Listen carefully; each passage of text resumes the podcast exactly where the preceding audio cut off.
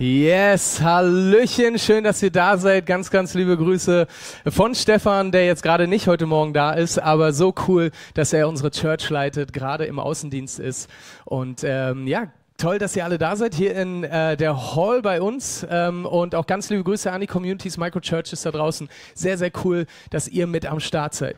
Ihr Lieben, in unserer Vorbereitung zum heutigen Thema, wir befinden uns nach wie vor in unserer Predigtreihe Fight Club und stellen immer zwei Dinge gegenüber, die so in einem Boxring gegeneinander kämpfen. Und am Ende gewinnt immer Gott. Ja, das ist immer gut.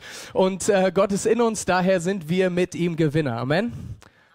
Cool, fünf Leute glauben es auch. Richtig gut. Daher wollen wir heute wieder als vorletztes Mal oder als letztes Mal zwei Dinge gegenüberstellen, aber als vorletztes Mal in unserer Predigtreihe Fight Club weitermachen. Heute geht es, vielleicht habt ihr es schon geahnt oder gesehen oder irgendwo mitgekriegt, um Zorn versus Sanftmut. Und in unserer Vorbereitung, Per und ich haben uns zusammengesetzt und uns Vorbereitung gemerkt, hey, wir sind vom Typ her gar nicht so zornige Typen da war die war schon ein bisschen schwierig. Und dann haben wir festgestellt, so sanftmütig sind wir auch gar nicht. Oder, also ich spreche für mich, ich weiß nicht. Aber, oder unsere Frauen müssten das beantworten. Ja, jedenfalls haben wir gemerkt, wie dieses Thema nach und nach interessanter wurde. Und wir haben ein paar coole Sachen in unserer Vorbereitung herausgefunden, von denen wir sie gar nicht geahnt haben. Aber ich stelle mal kurz mal eine Frage.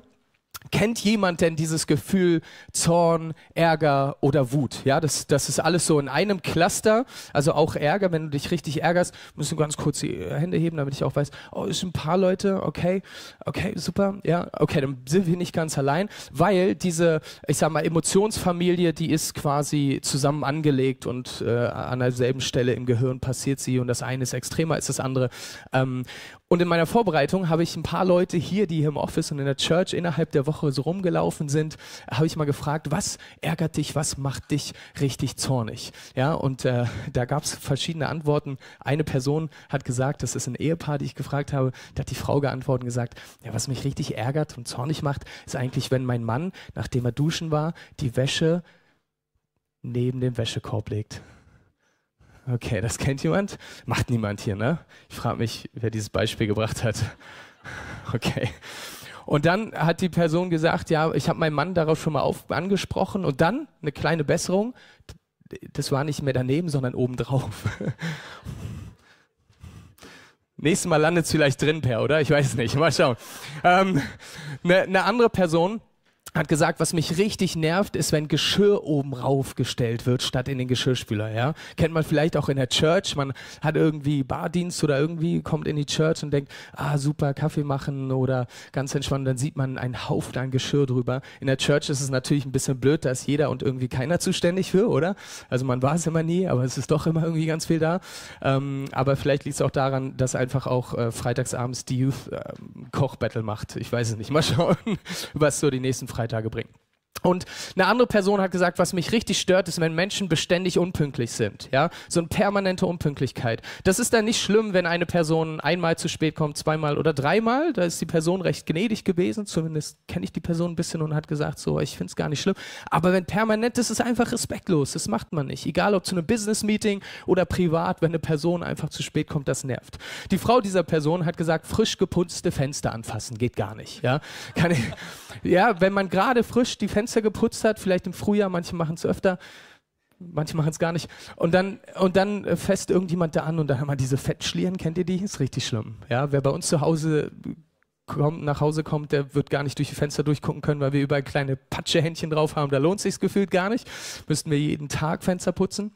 Und ich kann es aber nachvollziehen, ja, wenn man gerade den Flur schön gemacht hat und dann kommt jemand rein mit seinen sandigen Botten, ja, meine Frau kann ein Lied davon singen. Also ich bin der mit den sandigen Schuhen. Ähm, eine andere Person hat gesagt, auch eine ganz, ganz tolle Person in dieser Gemeinde, hat gesagt, ich ärgere mich, wenn ich, wenn ich Auto fahre, ärgere ich mich richtig doll über die Fahrradfahrer. Da bin ich richtig zornig dann hat die Person gesagt, und wenn ich Fahrrad fahre, dann ärgere ich mich richtig doll über die Autofahrer. ja? Und die anderen sind immer alle schlecht und falsch. Ja? Ich mache immer alles richtig, aber die anderen sind äh, nicht ganz so gut. Eine andere Person hat es schon wieder Next Step, hat gesagt, wenn ich Auto fahre, dann, ne, die, die anderen machen immer alle Fehler, das nervt total. In Berlin ist das ja richtig schlimm, wie Menschen Auto fahren. Aber die andere Person hat gesagt, dann halte ich mir immer vor Augen, dass hinterm Steuer eine Person sitzt, die Gott auch geschaffen hat und unendlich doll liebt. Ich dachte, oh, das ist cool, den möchte ich euch gleich mal am Anfang droppen, aber auch so ein Ärgernis. Ähm, und eine andere Person sagt, ich habe eine Unzufriedenheit oder, oder einen richtigen nervigen Zorn, wenn mir Sachen nichts gelingen. Ja? Also über eine mangelnde Fähigkeit oder so. Ich versuche es immer und immer wieder. Und dieses Thema Zorn, das äh, findet man tatsächlich sehr, sehr viel in der Bibel, wenn du eine Konkordanz öffnest oder wenn du ganz modern unterwegs bist des Googles, dann findest du in der Bibel richtig viele Stellen zum Zorn. Und ich habe eine Stelle mal rausgepickt, einfach nur als Intro für diese Predigt. Im Psalm 37 ab Vers 8 heißt es, sag dich los vom Zorn, leg dein Wut ab und lass dich von, deinem, von deiner Entrüstung nicht beherrschen. Es führt nur zum Bösen. Und vielleicht gibt es ja diverse ähm, Momente in eurem Leben, wo ihr auch merkt, oh, das ärgert mich, das nervt mich und das ergreift mich.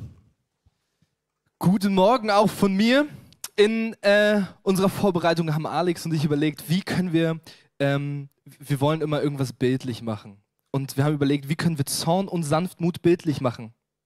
Und uns ist Folgendes eingefallen, und zwar haben wir gedacht, für den, ähm, für den Zorn nehmen wir diesen Stecken. So Zorn ist das, wo man zuhaut. Das tut manchmal ein bisschen weh, das ist der Stecken. Und für ähm, die Sanftmut haben wir uns entschieden, diesen Stab zu nehmen. Das ist das, womit so liebevoll geführt und geleitet wird. Ähm, wer an Hirten denkt, der denkt, glaube ich, automatisch an diesen Hirtenstab, oder? Normalerweise ist ein Hirtenstab, der ist ein bisschen zu klein, ist so äh, ungefähr auf deiner Kopfhöhe und zeichnet sich dadurch aus, dass hier vorne diesen, diesen äh, Kringel, diese Schleife, dieses, der hat hier vorne diesen Kringel, ja. Das ist, das ist ein Hirtenstab übrigens, den habe ich selbst gebastelt heute Morgen. Ähm, und der Hirtenstab ist nicht nur dazu da, um den Hirten zu ermöglichen zu wandern und irgendwie über, über Steine rüberzusteigen oder so, sondern er dient auch noch dazu, den Schafen eine Richtung vorzugeben. Das heißt, wenn die Herde irgendwie ein bisschen nach links will, dann hält er einfach seinen Hirtenstab dahin und dann weiß die Herde, okay, hier geht's nicht weiter. Und wenn doch mal eins dieser Schafe ähm, den Weg nicht finden sollte, dann dient dieser, dieser Halbkreis hier vorne, dient auch noch dazu, um die Schafe ganz vorsichtig wieder einzufangen und zurück zur Herde zu ziehen. Ja, dabei muss der Hirte aber relativ vorsichtig sein, weil ähm, dieser Bogen hier oben ist meistens nicht mit aus Holz, sondern aus Metall. Und wenn dann das zu grob ist, dann reißt er dem Tier einfach den Bauch auf. Und es geht dem Tier dann nicht mehr so gut, glaube ich. Und ähm, was Hirten auch noch oft gemacht haben mit diesem Hirtenstab, die haben den genommen und so zwischen zwei Pfosten gelegt und dann haben sie die Schafe unten durchlaufen lassen und die haben jedes Schaf gezählt, was quasi an diesem Pfosten vorbeigeführt ist. Die haben es quasi benutzt als Zählhilfe.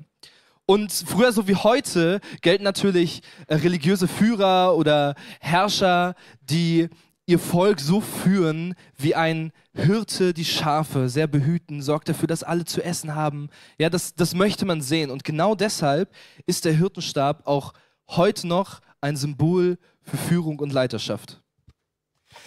Yes, und ich stelle euch den Stecken vor. Der Stecken, der ist ein bisschen kürzer und sieht auch ein bisschen brutaler aus. Und Per hatte schon gesagt, der Stecken wurde schon auch äh, mit dem Gewalt ausgeübt. Ja, im Alten Testament und im Nahen Osten war es ganz üblich, dass der Hirte eben nicht nur einen Stab hat, sondern auch einen Stecken. Und im Hebräischen dieser Stecken, der heißt Shebet oder Shebet. Und äh, die Wurzel dieses, dieser, des, dieser Begrifflichkeit, ähm, wie dieser Stecken Stab genannt wurde, ist Schlagen. Das heißt, dieses Gerät ist tatsächlich zum Schlagen da. Und der Hirte, der ganz sanft und ganz liebevoll auch mit seinen Schafen umgegangen ist, hat aber auch einen Stock zum Schlagen in der Hand.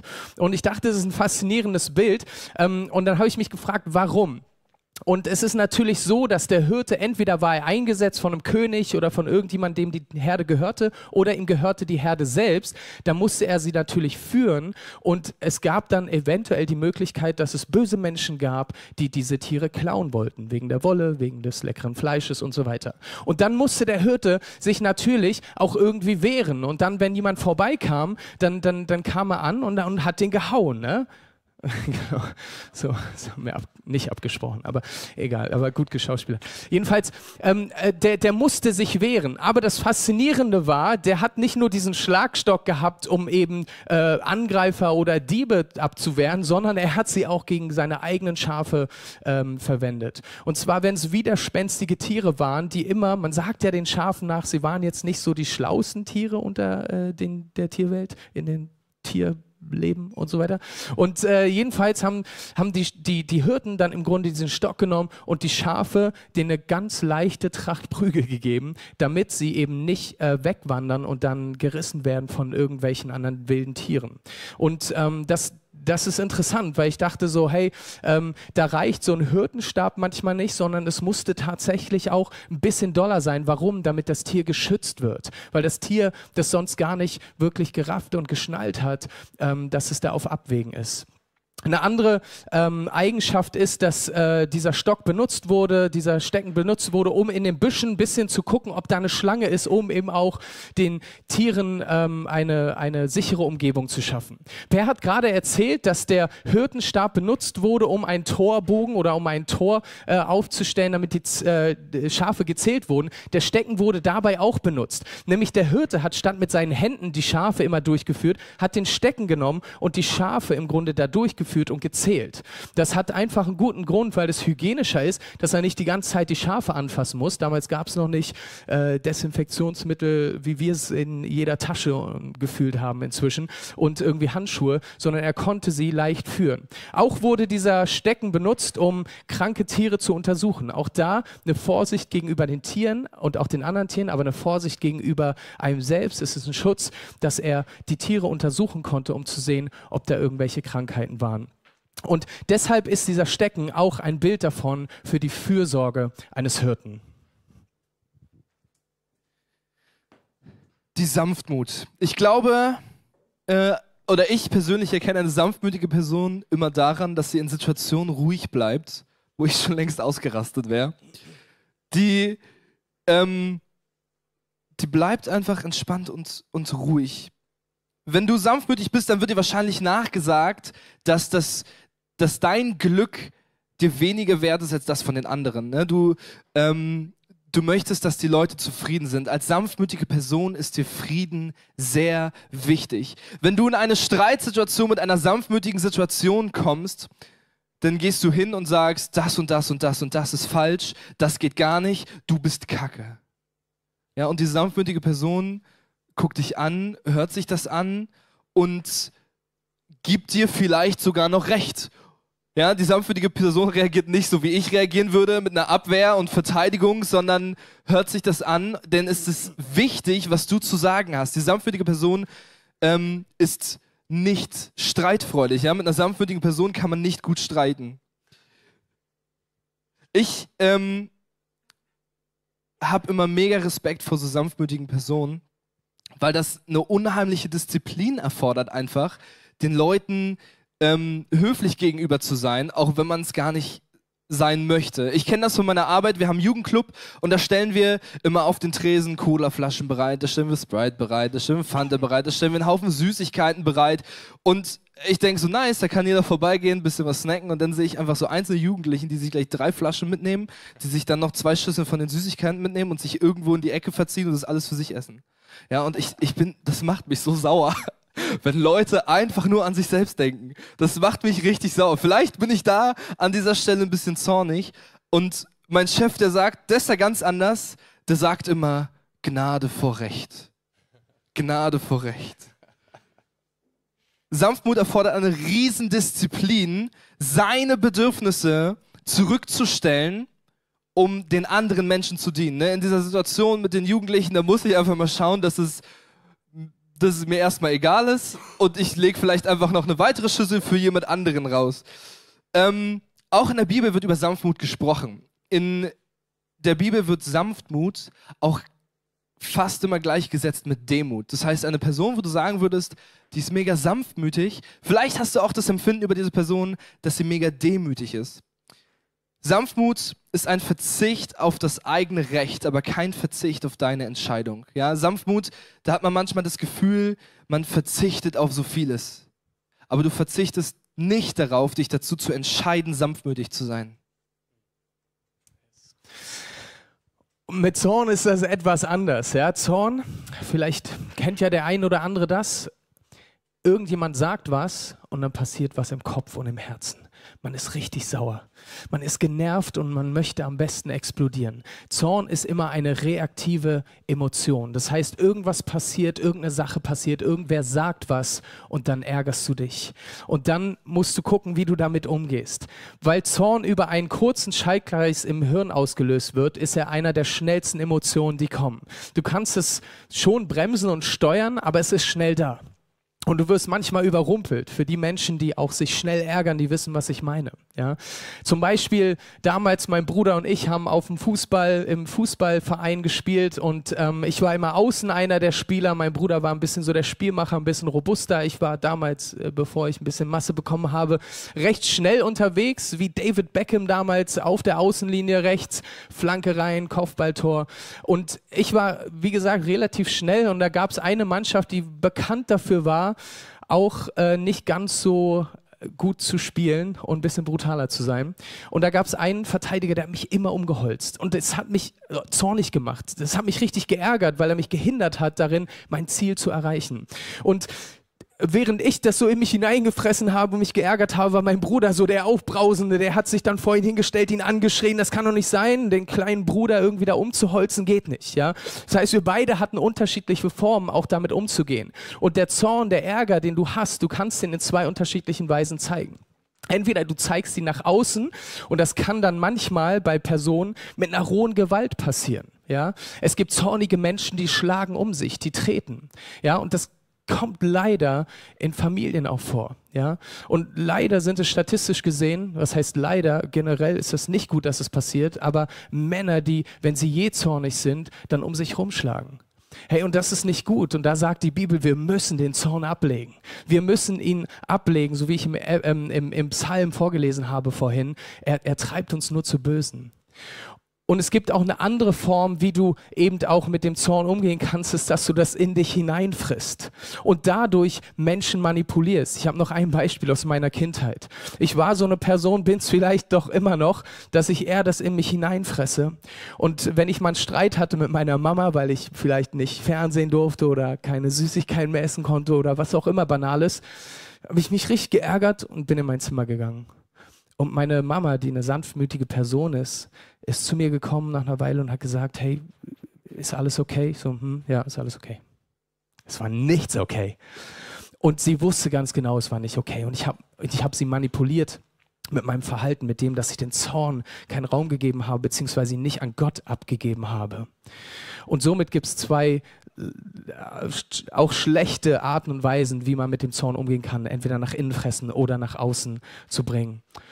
Und Zorn beeinflusst deinen Wahrnehmungsprozess. Wenn du zornig bist, wenn du Ärger hast, sagen wir mal, auf der Arbeit passiert irgendwas oder in der Schule, du hast vielleicht eine schlechte Note gekriegt, weil du für einen mündlichen Vortrag irgendwas gemacht hast oder zu Hause, dein Mann sagt schon wieder was oder ja, wie sieht's denn hier aus? Dabei hast du den ganzen Tag irgendwie aufgeräumt oder die Frau sagt dem Mann, ey, kannst du auch mit anpacken? Ja, nee, ich hatte so einen langen Arbeitstag, jetzt muss ich hinsetzen und das macht dich zornig und ärgerlich und dann durch diesen Zorn, ja, durch diese Emotionen bist du gehemmt da drin, andere Dinge wahrzunehmen. Bist du vielleicht sogar gehemmt da drin wahrzunehmen, dass dass Gott dich liebt, dass dein Gegenüber dich liebt, dein Ehemann, deine Ehefrau, dein, deine Eltern, deine Kinder, dann ist das gehemmt und du kannst das nicht wahrnehmen. Und das finde ich krass, weil wenn wir in diesem Zorn verweilen, dann, dann werden wir gehemmt von den guten Dingen, die Gott über uns sagt und dann werden wir das gar nicht lesen und wahrnehmen können. Vielleicht lesen wir die Bibel, aber es kommt dann bei uns nicht an. Das heißt, Horn, Zorn hemmt dich, Zorn hemmt dich in deiner Wahrnehmung. Und es führt auch dich in einer Überforderung und Machtlosigkeit. Deswegen ist ja Zorn eine Reaktion, ist, dass du in dem Moment nicht weißt, wie du reagieren sollst, ja. Und gegenüber der Sanftmut muss Zorn irgendwie explodieren, muss irgendwie raus. Zorn wird häufig als Waffe zur Manipulation benutzt, gerade eben auch unter Kontrolle der Mitmenschen benutzt, ja. Ich, ich kontrolliere meinen, ich, ich, ich kompensiere meinen Zorn irgendwie und, und kontrolliere dadurch die Menschen. Wenn ihr zornig seid, heißt es im Epheser 4, 26, dann versündigt euch nicht. Legt euren Zorn ab, bevor die Sonne untergeht. Ich finde zwei Sachen hier besonders an dieser Stelle. In Epheser 4 heißt es, legt den Zorn ab, bevor die Sonne untergeht. Es ist eine so gute Empfehlung hier. Dass wenn du merkst, du hast Ärger, dass du das loswirst, dass du es an Gott abgibst, dass du deine Beziehungen klärst. Diese Reihe Fight Club, da geht es viel um Beziehungen, viel um das Miteinander, unsere zwischenmenschlichen Beziehungen, aber natürlich auch zu Gott. Es gibt auch Menschen, die auf Gott zornig sind. Warum hast du nicht eingegriffen? Warum bin ich krank geworden? Ich glaube doch an dich. Und, und dieser Zorn, der hemmt uns. Aber die Bibel sagt uns, hey, dieser Zorn, der dich fehlleitet, der dich hemmt, gib den an Gott ab, bevor die Sonne untergeht, weil es treibt dich nur ins Böse. Eine andere Sache, die mir diese Bibelstelle zeigt, ist, dass der Zorn per se noch nicht Sünde ist, aber dich zur Sünde treiben kann. Ich lese nochmal den Vers vor. Wenn ihr zornig seid, dann versündigt euch nicht. Die Bibel kennt das, dass Menschen zornig werden, dass Menschen Emotionen haben. Aber dann sagt die Bibelstelle, und in diesem Zorn versündigt euch nicht, sondern legt euren Zorn ab. Zorn hat das Potenzial, zur Sünde zu werden und Beziehungen zu zerstören. Genau wie du den Zorn in dich reinfressen kannst, kann es einem sanftmütigen Menschen auch so gehen, dass du vielleicht eine Person in deinem Umfeld hast, die kommt schon tausendmal, äh, tausendmal kommt die auf dich zu, hat irgendeinen Fehler gemacht und du reagierst tausendmal so. Ist schon okay. Das kann mal vorkommen, kein Problem, wir schaffen das. Ja, aber in, in, in echt, dann ist das eine Riesenbelastung, eine riesen emotionale Belastung für die Person, die da steht und sagt, ist schon okay. Ja, vielleicht baut das einen unheimlichen Druck auf, weil sie weiß, okay, nichts funktioniert, ich muss mich irgendwie darum kümmern. Oder sie fängt doch an, irgendwie die Person die ist nicht zuverlässig, auf die kann ich mich nicht verlassen. Ja, dieser, es kann passieren, dass eine normalerweise sanftmütige Person beim tausend und ersten Mal einfach explodiert und sagt, das geht so nicht. Und dann wundern sich alle, was, was mit dem? Das so kenne ich ja gar nicht. Warum hast du denn jetzt so reagiert? Ähm, von vielen Leuten wird Sanftmut auch als Schwäche bezeichnet. Ja, wenn du eine sanftmütige Person in deinem Umkreis hast, dann hast du vielleicht schon mal so Sachen gesagt wie, ey, jetzt wehr dich doch mal. Lass dir doch nicht immer alles gefallen. Steh doch mal auf, steh doch mal für deine Meinung auf, ja? Du musst das nicht mit dir machen lassen. Es kann aber auch schnell passieren, dass eine sanftmütige Person immer sagt, ist okay. Ist okay, ist okay. Und irgendwann wird aus diesem ist okay ja, aus dieser ist schon okay Haltung wird irgendwann ein ist mir egal. Ja, du denkst, du hast keinen Einfluss auf diese Situation, weil die Person immer wieder auf dich zukommt und sagt, irgendwas klappt nicht und du sagst, ist schon okay und dann denkst du, du kannst nichts daran ändern, also wird es dir egal. Fehlender Sanftmut macht Wachstum unmöglich. Ja, wenn du eine zornige Person bist, dann gehst du mit Kritik auch so um. Ja, wenn du nicht den Sanftmut hast, einzugestehen zu dir selbst, ich habe was falsch gemacht, sondern sagst, nee, ich mache das schon gut, ich kann das, ich bin der Beste, dann lernst du nicht, dann kannst du nicht wachsen, dann kannst du nicht, dann kannst du nicht vorangehen. Du selbst musst eine Sanftmut mit deinen Fehlern haben, um wachsen zu können. Ich hatte vorhin euch erzählt, ähm, dass dieser Stecken ein paar Eigenschaften hatte. Und eine Eigenschaft, weil dieser Stab so heißt, ist Schlagen. Und ich glaube, dass dieser Stecken auch ein richtig gutes Bild dafür ist, ähm, für den Zorn. Die Bibel kennt nämlich eine positive Art des Zornes. Und das ist vielleicht für manche neu, aber echt faszinierend. Und ich möchte dich ermutigen, dich mal mit dieser Thematik biblisch auseinanderzusetzen. Da gibt es ganz, ganz viele Bibelstellen, in der beschrieben wird, dass Gott zornig ist. Die Bibel beschreibt Gott als einen zornigen Gott. Ein Gott, der Emotionen hat wie du und ich. Aber in unserer Gesellschaft ist Zorn was Böses, ist was Schlechtes. Und ich würde sagen, wenn es vom Menschen auskommt und gegen Menschen gerichtet ist, ist Zorn auch was Schlechtes. Und deswegen deswegen sagt die Bibel, müssen wir Zorn ablegen. Sonst, was passiert ist, dass wir Menschen schlagen und wehtun und Familien kaputt gehen anhand dessen, dass du, dass wir zornig sind. Ja? Und dennoch beschreibt die Bibel, und diesen Spagat müssen wir gehen, als Gott, als ein Gott, der zornig sein kann. Aber es ist ein heiliger Zorn. Es ist ein Zorn, der eine ganz andere Motivation hat und ein Zorn, der gegen was ganz anderes gerichtet ist, als wir denken und kennen, in dem Fall, wenn wir zornig sind. Weil der heilige Zorn, der richtet sich nicht gegen Menschen, der richtet sich nicht gegen unsere Beziehungen, sondern der richtet sich, der heilige Zorn Gottes richtet sich gegen die Ungerechtigkeit. Und auch wir können einen heiligen Zorn haben. Auch bei uns gibt es Momente, wo wir uns ärgern über bestimmte Sachen und wir, und wir am besten Fall unsere Motivation gut ist und wir unser Herz ausrichten auf Gott und sagen, Gott, bitte tu was, änder was, das kann doch nicht sein. Vielleicht kennst du das, du bist auf den Straßen Berlins unterwegs abends und du siehst Personen am Straßenrand. Frauen, junge Frauen am Straßenrand, die weggecatcht wurden aus ihren Familien und du weißt ganz genau, da ist ein Menschenhandel und das ist nicht gut. Und es ist in Ordnung, an dieser Stelle einen heiligen Zorn zu entwickeln, zu sagen, das kann doch nicht sein. Warum ist diese, diese Welt so ungerecht? Warum ist es so, dass, dass Schwierigkeiten da sind? Und im besten Fall treibt dich dieser, dieser heilige Zorn zu einer positiven Handlung? Ist, dass du anfängst, Dinge zu benennen in der Gesellschaft? Ist, dass du anfängst zu sagen, hey, das, das kann nicht sein und selbst aktiv zu werden oder andere dazu ermutigst, aktiv zu werden und dagegen vorzugehen? Versteht ihr den Unterschied? Es gibt diesen heiligen Zorn Gottes. Im und heiliger Zorn kann wertvoll sein, weil er Energien freisetzt, die dazu beitragen können, etwas zu verändern. In Römer 1,18 steht geschrieben, Gott lässt nämlich auch seinen Zorn sichtbar werden. Vom Himmel her lässt er ihn über alle Gottlosigkeit und Ungerechtigkeit der Menschen hereinbrechen. Denn mit dem Unrecht, das sie tun, treten sie die Wahrheit mit Füßen. Da steht nicht, Gottes Zorn geht über die Menschen, sondern Gottes Zorn geht gegen die Ungerechtigkeit und die Gottlosigkeit der Menschen. Das, was ihn ärgert, ist das, was zwischen ihm und den Menschen steht. Natürlich ist es das, was die Menschen tun. Aber Gottes, Gottes Liebe ist unangefochten. Wenn die Bibel davon spricht, dass Gott Liebe ist, dann gilt das auch in dieser Aussage in Römer 1. Warum? Weil seine Motivation immer noch die Liebe ist. Und dennoch ärgert er sich über die Sachen, die ihn trennen. Er will seine Liebe ausschütten, aber es gibt Dinge, die wir als Menschen immer wieder tun und als Blockade zwischen uns stellen. Und Gottes Reaktion auf Ungerechtigkeit, auf Gottlosigkeit ist Zorn. Er, er, er hasst das.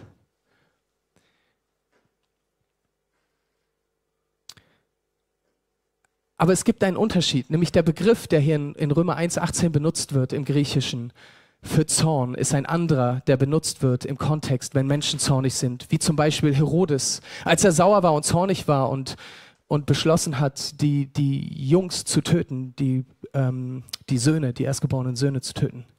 Das, das war ein anderer Zorn und deswegen gibt es diesen heiligen Zorn und wir dürfen in positiver Weise angespornt sein. Das heißt, wir müssen ganz fein arbeiten hier. Es gibt einen Unterschied zwischen, der ärgert mich, der nervt mich, deswegen hau ich mit dem Knüppel und mach Beziehungen kaputt, zu einem heiligen Zorn, das uns antreibt, gute Taten zu tun. Aber ich glaube, es ist wichtig, weil auch dieser heilige Zorn kanalisiert werden muss. Um deinen Zorn zu kanalisieren, musst du ihn aufgeben und dich von Gott durch Sanftmut transformieren lassen.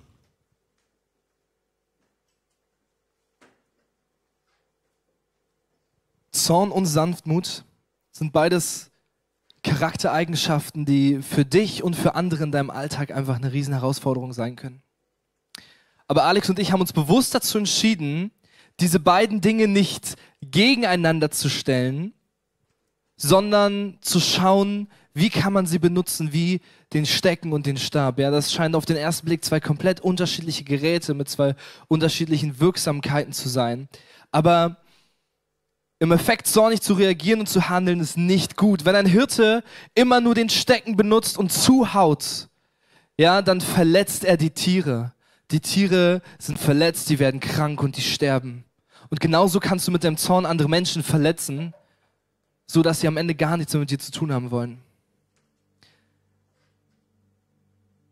Und ein Hirte muss auch schauen, dass er, er kann mit dem, er kann mit dem Stab nicht die ganze Herde kontrollieren. Er kann mit diesem Haken maximal ein Schaf gleichzeitig wieder ranziehen. Du kannst nicht die ganze Herde nur mit dem Stab kontrollieren. Es kann auch sein, dass du in deinem Alltag ein bisschen zu sanftmütig bist und zu viel durchgehen lässt. Und das belastet dich dann selbst. Vielleicht sitzt du hier und denkst, aber was soll ich machen? Ich selbst kann ja nichts dafür, dass ich so sanftmütig bin. Ich selbst kann ja nichts dafür, dass ich so zornig bin. Das sind halt einfach meine Charaktereigenschaften. Dein erster Schritt ist es, deine Emotionen zu Gott ins Reine zu bringen. Darum legt ab alle Unsauberkeit und alle Bosheit und nehmt das Wort an mit Sanftmut, das in euch gepflanzt ist und Kraft hat, eure Seele selig zu machen. Wisst ihr, was das heißt? Wir haben immer die ganze Zeit gesprochen von Sanftmut gegenüber den Menschen, Zorn gegenüber den Menschen. Du kannst auch zornig Gott gegenüber sein. Du kannst auch sanftmütig Gott gegenüber sein. Die Frage ist, was, was bringt dir das? Sanftmut bedeutet auch, den Widerstand gegen Gott aufzugeben. Ja, es kann sein, dass du in deinem Leben eine Person bist, die schon mit Kritik nicht umgehen kann. Wenn du eine zornige Person bist, kann es passieren, dass du in deinem Leben Probleme hast, auf Gott zu hören. Nicht, dass du Probleme hast, Gott zu hören, sondern dass du Probleme hast, auf Gott zu hören. Ja, du hörst vielleicht das, was er sagt, aber du denkst, du willst das für dich nicht annehmen. Das ist nicht das, was du machen willst. Ich selbst war früher auch so. Ich wollte Gott verstehen. Ich habe mich dahingestellt und habe gesagt, ich mache das erst, wenn ich verstehe, warum. Ja, ich wollte Gottes nächsten Schritt immer verstehen und ich wollte Gottes nächsten Schritt nicht nur verstehen, ich wollte ihn kontrollieren. Ich persönlich wollte die Macht darüber haben, was Gott in meinem Leben macht. Da bin ich mit Zorn an die Sache gegangen. Und erst Später habe ich verstanden, ich muss sanftmütig Gott gegenüber sein, damit er mich erfüllen kann mit dem Heiligen Geist, damit er an mir arbeiten kann. Ja, wenn du nicht sanftmütig bist, gibt es kein Wachstum. Wir haben es vorhin schon gesagt. Und genauso ist es auch im Glauben. Es ist mit dem, was du erlebst zwischen dir und Gott. Bist du Gott gegenüber nicht sanftmütig, dann kann er an dir nicht arbeiten.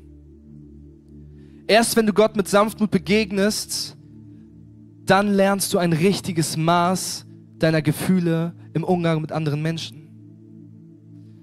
Ich möchte ganz kurz mit uns beten. Schließt gern die Augen und wenn ihr merkt, okay, das ist ein Gebet, das, das ist vielleicht für mich, dann legt gern einfach die Hand auf euer Herz und betet es mit.